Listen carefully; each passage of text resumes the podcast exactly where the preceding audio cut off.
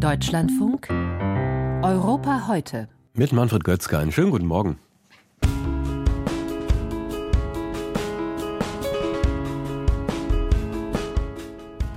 Ungarn soll nicht das letzte Land sein, das dem NATO-Beitritt Schwedens zustimmt. Das hat Viktor Orban noch vor ein paar Wochen behauptet. Ist aber jetzt so, nachdem inzwischen sogar die Türkei zugestimmt hat. Was sich Ungarns Ministerpräsident Orban von seiner Verzögerungstaktik erhofft, das besprechen wir gleich.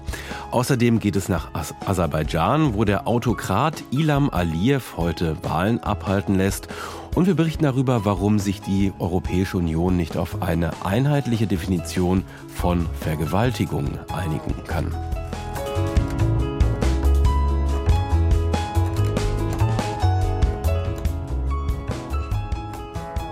Letzten Donnerstag gab es den jüngsten EU-Sondergipfel, man könnte auch sagen EU-Orban-Gipfel zur Ukraine. Die Regierungschefs und EU-Spitzen sind nämlich nur deshalb in Brüssel zusammengekommen, weil der ungarische Ministerpräsident Orban im Dezember die 50 Milliarden für die Ukraine blockiert hat. Als einziger.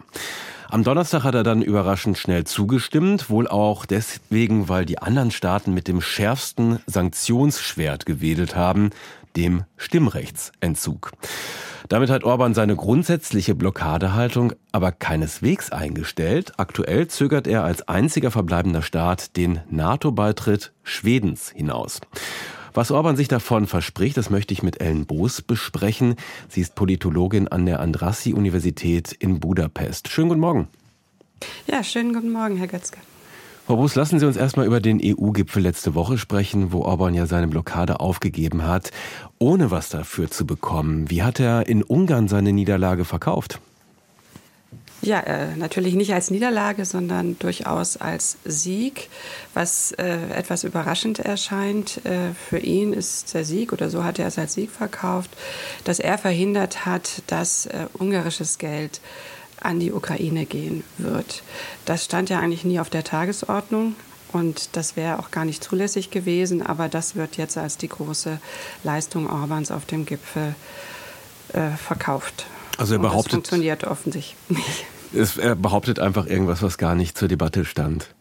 Ja, Genau, es, war ja, es wurde vorher schon immer die Befürchtung geäußert, das wissen ja alle, dass äh, relativ viel Geld aus dem EU-Aushalt, das eigentlich für Ungarn vorgesehen ist, zurückgehalten wird, dass dieses Geld, was für Ungarn bestimmt wird, an die Ukraine gehen könnte. Also diese Befürchtung ist vorher auch schon immer wieder in den Raum gestellt worden. Und insofern ist es natürlich dann durchaus der Hintergrund, um praktisch die These von Orban, dass er das verhindert hat, als Erfolg darstellen zu können. In Deutschland würde sowas ja tatsächlich als politische Niederlage gesehen und der Kanzler würde auseinandergenommen. Warum ist das in Ungarn nicht so? Also nimmt die Bevölkerung ihm seine ja, gescheiterten Verhandlungen nicht übel oder gibt es einfach keine kritische Öffentlichkeit mehr? Also ich denke, die Öffentlichkeit ist geteilt und es kommt ja auch darauf an, welche Medien man jetzt quasi konsultiert. In den regierungsnahen Medien wird natürlich dieses offizielle Narrativ dann auch wiedergegeben, aber in den regierungskritischen Medien oder unabhängigen Medien wird das natürlich durchaus als Niederlage dann auch dargestellt und es wird auch sehr genau auseinandergenommen, dass eigentlich keine der Forderungen Orbans vor dem Gipfel jetzt äh, praktisch erfüllt worden ist und dass er mit leeren Händen nach Hause gekommen ist. Wie steht denn Orban und seine Fidesz, seine Partei momentan da? Ja, wenn man jetzt die Meinungsumfragen anschaut, dann ist nach wie vor Fidesz die dominante Partei äh, in Ungarn und die vielen Oppositionsparteien sind zersplittert und schwach. Und insofern ist auch bei den Europawahlen und auch bei den Kommunalwahlen, die ja in Ungarn am gleichen Tag stattfinden, zu erwarten, dass auch hier wieder Fidesz als Sieger hervorgeht. Also das schlägt sich jedenfalls im Moment nicht in einer schwächeren Performance von Fidesz in den Umfragen nieder. Dann lassen Sie uns über den NATO-Beitritt Schwedens sprechen, den Orban ja noch verhindert oder hinauszögert. Ist das äh, der letzte oder aktuellste Verhandlungshebel, der Orban bleibt? Also ich denke einerseits sicher schon, dass das immer noch im Raum steckt, dass es eine Möglichkeit wäre, noch etwas in die Waagschale zu werfen. Aber es ist andererseits relativ schwer da wirklich logische Argumente für diese Haltung zu finden, zumal Sie haben ja dieses Versprechen angesprochen von Orban und auch anderen Fidesz-Politikern, man würde sicherlich nicht der Letzte sein oder das letzte Land, ist man jetzt, und zwar auch ohne konkretes Datum, an dem jetzt abgestimmt werden soll im ungarischen Parlament. Die Opposition hatte ja eine Sondersitzung herbeigeführt, aber da hat Fidesz nicht dran teilgenommen. Und das Absurde ist ja, es gibt ja keine konkreten Forderungen an die schwedische Regierung. Es geht ja um Ehre, die man Ungarn erweisen soll, um Respekt, aber nicht um etwas Konkretes, was zu erfüllen ist. Und äh, umso schwieriger ist natürlich jetzt auch auszuloten, was müsste Schweden eigentlich machen, damit die äh, Zustimmung dann auch zu erreichen wäre. Mhm. Also es ist sicher eine Möglichkeit, weiter auch im Mittelpunkt des Interesses zu sein und zu darzustellen, wie wichtig Ungarn ist. Und das mag ja jetzt auch nach der praktisch Aufgabe auf dem Gipfel in Brüssel noch wichtiger geworden zu sein. Aber ein ähm, wirklich rationales Argument für diese Haltung ist schwer auszumachen. Ja, apropos rational oder irrational, Orban hat ja unter anderem gefordert, Schweden solle seine ungarnkritischen Medien und Parlamentarier zurückpfeifen. Glaubt er denn ernsthaft, dass sowas in einem demokratischen Staat wie Schweden möglich ist, funktionieren kann? Dumm ist der ja nicht. Nein, also ich glaube, das sollte jedem klar sein. Es ist ja auch fast schon absurd. Es war ja auch ein Brief vom Außenminister, ich glaube von September datiert, an seinen schwedischen Kollegen, dass solange praktisch diese kritischen Berichte in den schwedischen Medien nicht aufhören würden, solange würde Ungarn auch nicht dem NATO-Beitritt zustimmen. Und da wurde ja auch ein Film aus dem Jahr 2019 hervorgeholt, um, um das äh, zu unterlegen. Also ich denke, das ist durchaus bewusst. Aber jetzt auch aktuell wurde wieder vom ungarischen Außenminister äh, betont, also der schwedische Ministerpräsident wäre ja schließlich auch in die Türkei gefahren und er müsste zumindest Ungarn die gleiche Ehre erweisen und nach Ungarn kommen, damit man über diesen Beitritt dann auch abstimmen könnte. Ich glaube nicht, dass äh, die Erwartung ernsthaft ist, dass die Medien in Schweden quasi so kontrollierbar sind wie in Ungarn. Am Montag gab es eine Sondersitzung von der Opposition anberaumt, eben zu diesem Thema. Was sagt denn die ungarische Opposition zum Umgang mit Schweden? Naja, das ist aus, aus äh, Sicht der Opposition natürlich äh, auch nicht, nicht nachvollziehbar. Und auch diese Politik der Isolierung von, von Ungarn im Westen wird auch als Schwächung der ungarischen Position gesehen. Ja? Also das wird scharf kritisiert. Aber die Möglichkeiten der Opposition sind ja sehr begrenzt, äh, da etwas zu ändern an der Haltung Ungarns in der Frage. Noch ganz kurz zum Schluss, wie geht es weiter? Also wann ist da mit einer Zustimmung äh, Ungarns zu rechnen? Also eine Dauerblockade also, ist ja wahrscheinlich unwahrscheinlich. Mhm, also ich glaube, die früheste Möglichkeit wäre dann Ende Februar äh, im Parlament. Aber da gibt es noch keine konkreten Daten zu. Da müssen wir abwarten, ob das jetzt auf die Tagesordnung kommt und was bis dahin geschieht. Also das wird ja auch noch offen gelassen. Also Orban hat ja auch Stoltenberg, dem NATO-Generalsekretär, versprochen, dass das Ungarn jetzt auch abstimmen wird, aber ein konkretes Datum gibt es noch nicht. Sagt die Politologin Ellen Boos von der Andrassy-Universität in Budapest. Mit ihr sprach ich über die Verzögerungstaktik Viktor Orbans beim Beitritt Schwedens zur NATO. Vielen Dank. Ja, danke schön.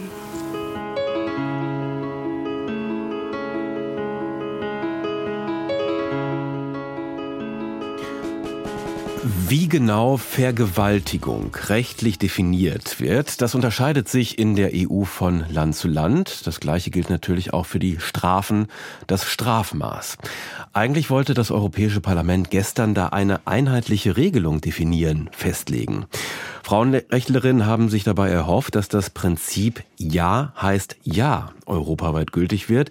Das gilt unter anderem in Schweden und Spanien, wo Frauen Sex ausdrücklich zustimmen müssen, damit er als einvernehmlich gilt. Aber daraus wurde nichts, auch weil einige EU-Staaten sagen, Strafrecht ist kein EU-Recht. Darunter sind Staaten wie Deutschland und Frankreich. Gestern hat das EU-Parlament deshalb eine, sagen wir mal, abgespeckte, abgespeckte Gewaltschutzrichtlinie beschlossen. Katrin Schmidt berichtet. Das Gesetz gilt als Meilenstein. Es ist das erste zum Kampf gegen sexuelle Gewalt gegen Frauen. Aber es kommt mit einer großen Leerstelle. Aus ihrer Enttäuschung macht die zuständige Berichterstatterin aus der konservativen EVP-Fraktion, Frances Fitzgerald, kein Hehl. However, the Council could not agree to this. Es ist nicht gelungen, im Rat zu einer qualifizierten Mehrheit zu kommen und EU-einheitliche Standards für den Straftatbestand Vergewaltigung zu erreichen. Wenn Sie mich fragen, das ist außerordentlich enttäuschend. Denn das heißt nicht nur eine Verständigung auf den Einwilligungsansatz, nur Ja heißt Ja, ist damit erstmal gescheitert. Es ist auch nicht gelungen zu verankern, dass Täter EU-weit wegen Vergewaltigung belangt werden, auch wenn sie das Opfer nicht geschlagen oder konkret bedroht haben. In 18 von 27 27 Mitgliedsländern ist nur dann von einer Straftat die Rede. Wo sollte ein Schutzgesetz also sonst ansetzen, so die SPD-Europapolitikerin Maria Neuchel. Ein Gesetzpaket zum Thema Gewalt gegen Frauen muss natürlich den Bereich Vergewaltigung mit beinhalten. Vergewaltigung als eine der größten Formen, der härtesten Formen Gewalt gegen Frauen. Davon ist es einfach unerklärlich, dass man jetzt glaubt, man könnte das Paket ohne den Bereich Vergewaltigung auf den Weg schicken. So aber soll es nun sein, auch aufgrund des Widerstands aus Deutschland. Hier gilt seit 2016 das Prinzip Nein heißt Nein. Gemeinsam etwa mit Frankreich argumentiert man aber, eine solche europaweite Angleichung gehe über die EU-Kompetenzen hinaus und das Gesetz sei damit vor Europagerichten angreifbar. Ja, man habe viele Argumente gehört, so die Berichterstatterin für das Parlament Fitzgerald. Ich denke, ja, bei manchen war der Kern ihres Widerstands die Überzeugung, dass das Strafrecht den Mitgliedstaaten überlassen werden sollte. Man muss aber auch sagen, juristisch ist das nicht so klar. 13 Mitgliedstaaten waren Befürworter dieses Gesetzes. Aber insgesamt sei ein Prozess in Gang gekommen und man habe auf den letzten Metern noch eine wichtige Passage in den Gesetzestext hineinverhandeln können. Was wir noch geschafft haben, ist Artikel 36. Der ist sehr wichtig und legt den Mitgliedstaaten die Verpflichtung auf, viel mehr Arbeit zu leisten und das Bewusstsein dafür zu schärfen, was Einwilligung und Einvernehmlichkeit in Bezug auf Vergewaltigung heißt. Dies dann unter dem Aspekt der Prävention. Ein erster Schritt, hofft sie, und der zweite wurde auch schon grob terminiert. Nach gut drei Jahren soll es eine Review geben, die offenen Fragen also nochmal gestellt werden. Darauf hofft auch SPD-Europapolitikerin Neuchel. Dann wird es noch mehr beobachtet, noch mehr aufgemacht, das Gesetz in ein paar Jahren, dass wir es dann schaffen, hineinzuverhandeln. Kurz, was wir dieses Mal nicht schaffen, als Minimalstandards abzusichern, muss in den Jahren danach kommen. Bis dahin soll das Gesetz dann zumindest mal EU-weite Standards setzen beim Umgang mit digitaler Gewalt gegen Frauen. Darunter fällt etwa das Cyberstalking, also das Verfolgen und Belästigen im Netz, oder auch das Verbreiten von Deepfakes, also dem Montieren von Bildern einer Person ohne deren Einwilligung in pornografische Szenen. Auch hierbei dürften sich, gerade mit Blick auf die künstliche Intelligenz, regelmäßige Gesetzesupdates lohnen. Die EU hat eine Gewaltschutzrichtlinie beschlossen, ohne die Definition von Vergewaltigung. Katharina Schmidt berichtete aus Brüssel.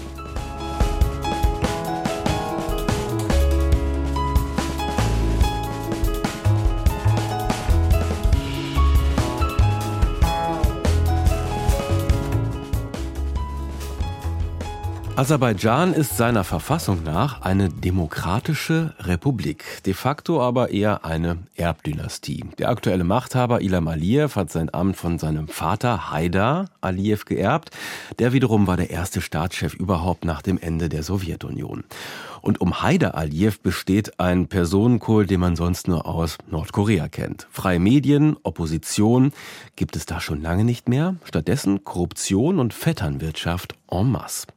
Heute lässt der Autokrat aber dennoch Präsidentschaftswahlen abhalten, etwa vier Monate, nachdem Aserbaidschan die armenische Enklave Bergkarabach zurückerobert hat.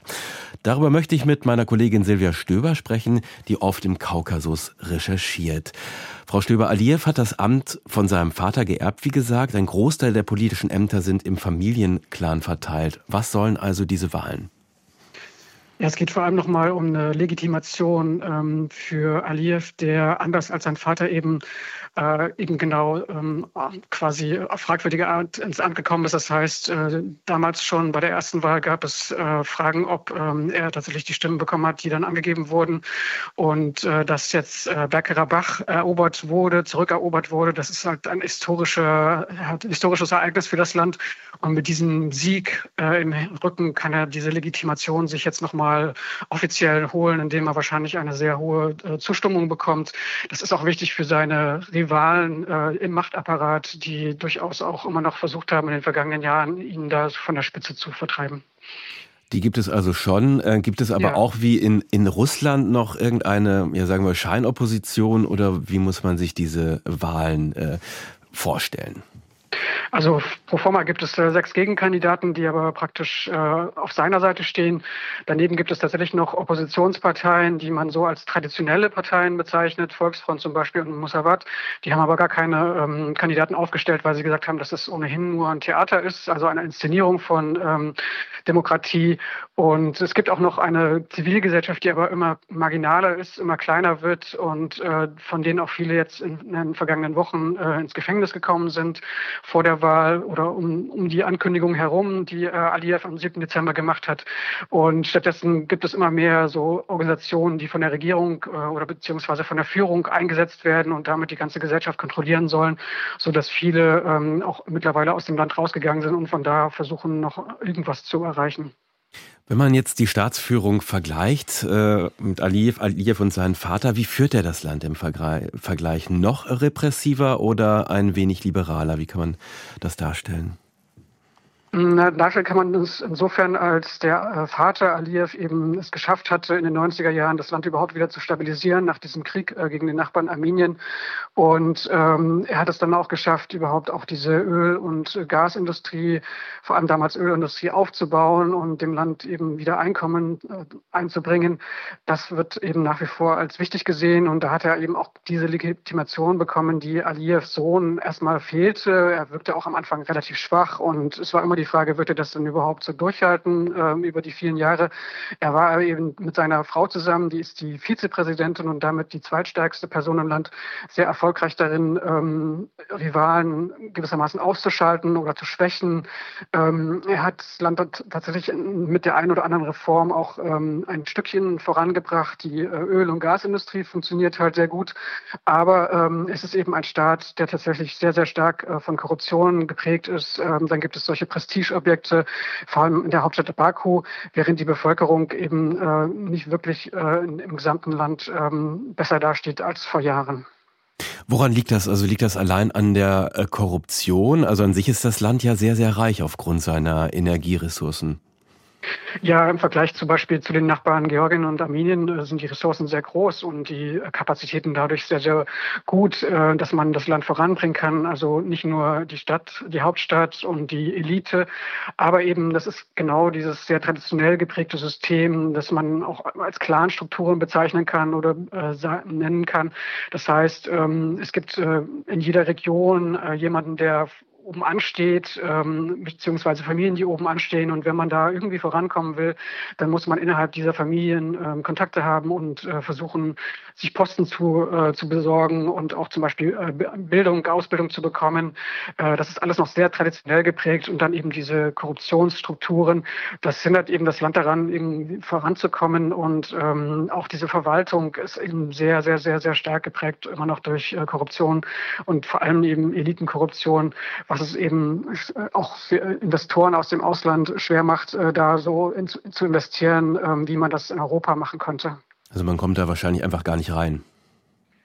Ja, man kommt rein. Es ist, äh, Sie haben auch versucht, das zu verbessern. Ähm, also zum Beispiel eine Agentur oder so eine Anlaufstelle zu schaffen, wo ähm, sich ausländische Investoren äh, hinwenden können. Aber tatsächlich läuft es wohl vor allem nach wie vor so, dass man jemanden im Inland haben muss, der aus der Machtstruktur kommt, der dann äh, quasi die Sachen vor Ort organisiert und dann ähm, eben auch mit gewissen Geldern vermutlich ähm, das Ganze voranbringen kann. Dieses Jahr findet die Weltklimakonferenz in Aserbaidschan statt. Äh, versucht der Autokrat dadurch auch sein internationales Ansehen zu steigern, ähnlich wie man das von Katar zum Beispiel kennt? Äh, ja, das hat äh, Aserbaidschan schon in den vergangenen Jahren immer wieder mit internationalen Sportereignissen zum Beispiel versucht. Und äh, jetzt geht es Aliyev eben darum, sein Land voranzubringen bei auch alternativen Energien. Also es gibt durchaus große Kapazitäten für ähm, äh, Wind- und Sonnenenergie. Und das ist natürlich was, was wo er jetzt auf Investoren hofft, äh, die von außerhalb kommen. Und die Konferenz soll natürlich dafür, dazu dienen, äh, Aserbaidschan auch sehr, sehr groß dastehen zu lassen und äh, als verlässlichen Partner. Aber was bis dahin passiert, das muss eben auch sehr genau beobachtet werden, ähm, wie sich Aliyev weiterhin verhält im Inland und im Ausland. Das sagt meine Kollegin Silvia Stöber, die auf dem Kaukasus recherchiert. Mit ihr sprach ich über die Präsidentschaftswahl in Aserbaidschan. die heute stattfindet. Ja, und das war's von Europa heute. Ich bin Manfred Götzke. Danke fürs Zuhören. Bis hierhin und noch einen schönen Tag.